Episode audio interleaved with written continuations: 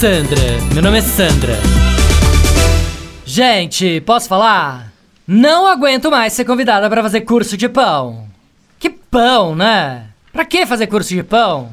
Vê se eu quero fazer curso de pão. Quero fazer curso de comprar pão. De preferência pelo aplicativo que entrega em casa. Ai, que chato. Quer me convidar para fazer um curso? Me chama pra fazer um curso de despistar convite de curso. Sabe assim? Tipo, as sete respostas infalíveis para você se livrar de fazer um curso chato com aquela amiga insistente.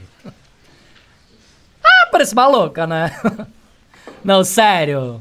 Onde que tava escrito que nessa quarentena a gente é obrigado a fazer curso? Me fala.